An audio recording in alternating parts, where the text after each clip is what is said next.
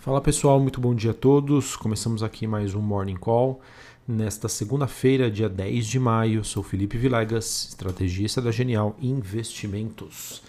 Bom pessoal, a gente começa a semana é, em que nós temos aí uma, não temos uma direção definida para as principais bolsas globais e algumas moedas, porém as commodities seguem no movimento positivo. É, nesta manhã, destaque para Nasdaq, que recua levemente, enquanto S&P Futuro e bolsas europeias acabam operando de lado. VIX, que é aquele índice do medo, sobe quase 5% nesta manhã, mas ainda num patamar bastante tranquilo. É, o VIX que se encontra ali na faixa dos 17,41 pontos. E o DXY, que é o dólar index, ele tem uma, uma leve queda, 0,08 nesta manhã, ali na região dos 90,16 pontos. E como eu já disse para vocês, olhando para o grande destaque do dia, a gente tem um bom desempenho das commodities. É, quero chamar aqui a atenção para vocês sobre os preços da gasolina, né, que chegaram a subir é, 4,2% hoje.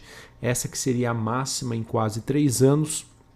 Bem verdade que os preços da gasolina é, reduziram seus ganhos agora há pouco, e, mas não deixa aí de, de chamar aqui a nossa atenção esse movimento que ocorre após um ataque cibernético que acabou forçando um fechamento de um oleoduto bastante importante nos Estados Unidos. Esse duto que liga o Texas a Nova York e leva combustível para os estados da costa leste americana. Navios já começaram a ser deslocados para estocagem emergencial para caso deste problema persistir por um longo período. E essa notícia também acaba influenciando o petróleo WTI, que segue em alta nesta manhã.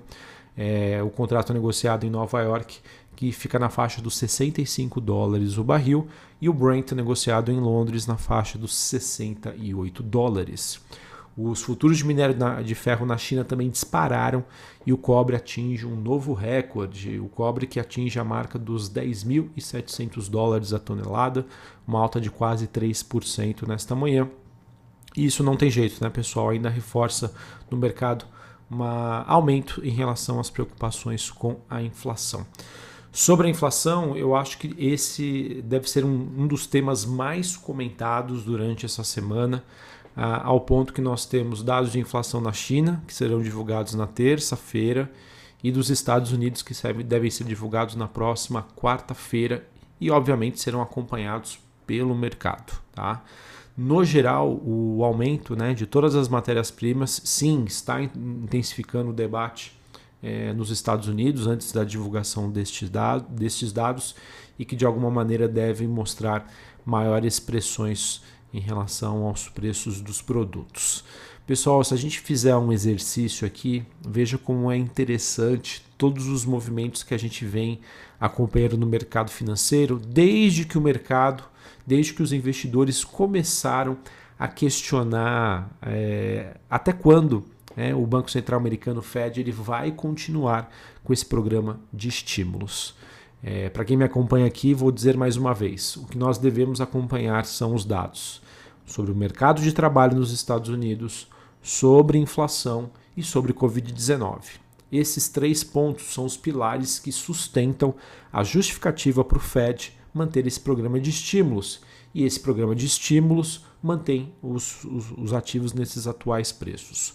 Qualquer fragilidade nesses fatores pode fazer com que o mercado ele no caso, tenha que rever ali a, a, sua estratégia de posicionamento, já que poderia indicar que o Banco Central americano iria atuar, é, digamos, numa menor intensidade na promoção de liquidez no mercado. É, então, se a gente fizer esse exercício, nós tivemos, talvez no, no mês passado, né, um movimento muito forte das treasuries, é, que trouxeram para a gente essa expectativa né, de que Uh, poderia haver alguma reversão na, no modelo de atuação, algo que, enfim, acabou ficando para trás e uh, o mercado depois deixou de lado. E agora o que, que nós temos? Né? Nós temos as commodities subindo muito forte, pessoal, e não tem jeito. Commodities subindo, isso se traduz em maiores custos né, para toda a cadeia produtiva e isso sim vai ocasionar inflação mais cedo ou mais tarde. Então vejam as maneiras pelas quais né, a gente observa essas pressões que o, que o mercado, que os investidores dão nos ativos de maneira a testar os grandes bancos centrais. Começou né, no, em 2021 com as treasuries e agora a gente tem uma segunda vertente. A gente tem aí as, os preços das commodities, que sem sombra de dúvida devem gerar todo esse debate. E isso é interessante porque o final da semana passada, especialmente na sexta-feira, é, trouxe informações bastante interessantes para todo o cenário e para tudo que o mercado questiona. O que também acabou ajudando bastante nessa dinâmica por busca dos ativos de risco. Se a gente fazer uma avaliação da semana passada, né, a gente teve sinais de recuperação que continuam positivos na China, com os, os PMIs também apresentando um aumento robusto nas, nas exportações na China e na Europa.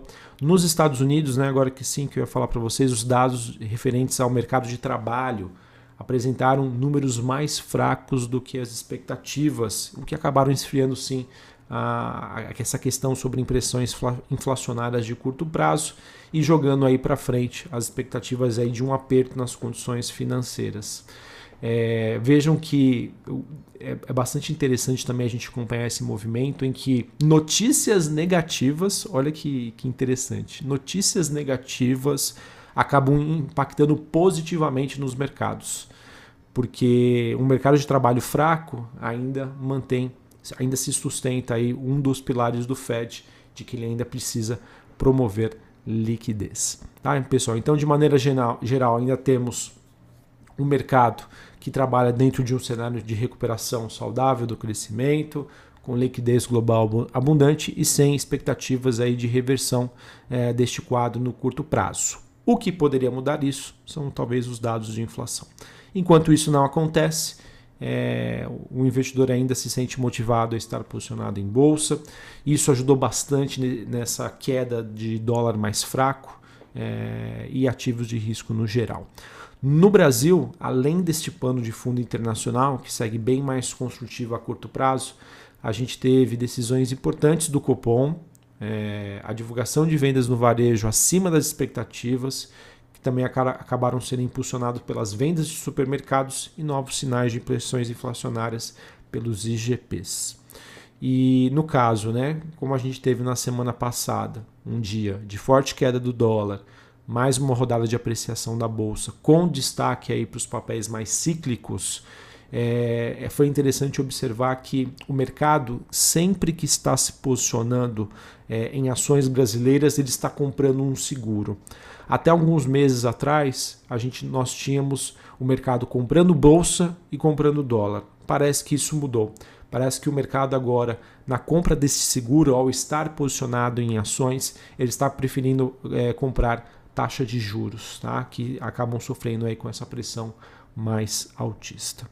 É, nós temos então a pandemia também apresentando aí semanas de melhora, em que nós começamos a, a estar presentes dentro de um quadro um pouco mais misto aí no Brasil e que merece alguma atenção nos próximos dias, como consequência das campanhas de vacinação. Tá bom? Ah, assim, pessoal, de maneira geral, é, se a gente olhar ali para os potenciais riscos que nós temos e que poderiam reverter esse cenário de otimismo que é muito bom para países emergentes, é, e o Brasil a gente está surfando, digamos, essa onda, é, é essa questão da inflação. É, a gente também segue monitorando o aperto das condições financeiras na China. É, olhando sobre geopolítica, nós temos a relação entre China e Taiwan. E não tem jeito, pessoal, eventuais mudanças do coronavírus que podem acontecer e trazer para a gente uma visão de que poderíamos voltar para quarentenas mais restritas, enfim. Isso a gente nunca deve é, deixar de lado ou ignorar o fato dessa possibilidade. É pequena, é pequena, mas não podemos deixar de lado. É, falando especificamente sobre o Brasil, eu sempre gosto de trazer aqui para vocês na segunda-feira os temas mais importantes sobre Brasília. É, e nessa semana nós teremos é, na, como pauta da Câmara temas como licenciamento ambiental e também o projeto de interesse do setor elétrico. Uh, o Senado pode votar a proibição do reajuste de medicamentos e também nós temos aí o Pronamp. Segue durante essa semana a CPI da pandemia, em que na terça-feira nós temos o presidente da Anvisa falando, na quarta-feira o ex-secretário de comunicação do governo e na quinta-feira o colegiado eh, houve o ex-ministro de Relações Exteriores Ernesto Araújo e também representantes da Pfizer. Sobre a reforma tributária, o deputado Agnaldo Ribeiro, relator da, da mesma na comissão mista, discute a matéria e ele que deve apre apresentar o seu parecer final amanhã, terça-feira. Entre outros pontos, destaque aqui para o, o, texto que foi lido na semana passada e que prevê a criação de um imposto sobre bens e serviços, IBS, e que inclui os tributos estaduais e municipais sobre consumo é, complementados aí por um imposto seletivo. Enfim, pessoal, não sou um, nenhum especialista na parte de tributação, eu vejo que é um tema super delicado, super complexo. Uh, na medida do possível, espero que esse tema avance, porque, sem sombra de dúvida, isso faz bastante preço nos ativos. Para finalizarmos aqui com o noticiário corporativo, eu não costumo trazer aqui para vocês, pessoal, mudanças nas recomendações de ativos feitas por outras casas mas essa acabou me chamando bastante atenção. No caso, o JP Morgan, ele elevou a sua recomendação para o grupo CVC. Ele que tinha uma recomendação neutra e passou a ter uma recomendação de compra. É, ele colocou um preço-alvo para a CVC no valor de R$ 29,00, o que implica um potencial de alta de mais ou menos 21% em relação ao fechamento da última sexta-feira. Pessoal, não quero passar aqui nenhum tipo de recomendação. O que me chama mais a atenção é que o JP Morgan, ao, é, com, esse, com essa recomendação, ele mostra para a gente que está tendo um viés um pouco mais positivo e otimista em relação a um dos setores mais impactados pela pandemia da Covid-19, que é o setor de turismo. Então, isso de alguma maneira mostra é, melhores perspectivas em relação à situação da pandemia do Brasil e que isso, sem sombra de dúvida, pode se traduzir não somente né, num, num viés mais construtivo para o setor, mas que possa trazer aí uma visão mais positiva e construtiva para o Brasil no geral. Beleza? Então, Vamos ficar atentos. Obviamente, eu acredito que CVC possa ter uma repercussão positiva nessa segunda-feira, mas numa avaliação como um todo, isso pode trazer uma mensagem bastante construtiva. Uh, que mais? Outra notícia que me chamou a atenção aqui para a gente encerrar é que a SPX é, Capital, né, ela que tem um dos gestores mais renomados e conhecidos do mercado, que é o Rogério Xavier, ela vai absorver as, as operações da Carlin no Brasil em uma ofensiva aqui no mercado de private equity.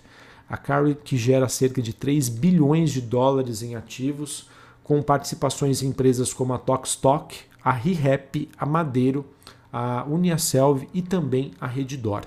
Dessas cinco empresas, apenas a Redditor tem participação aí, já tem ações disponíveis no mercado.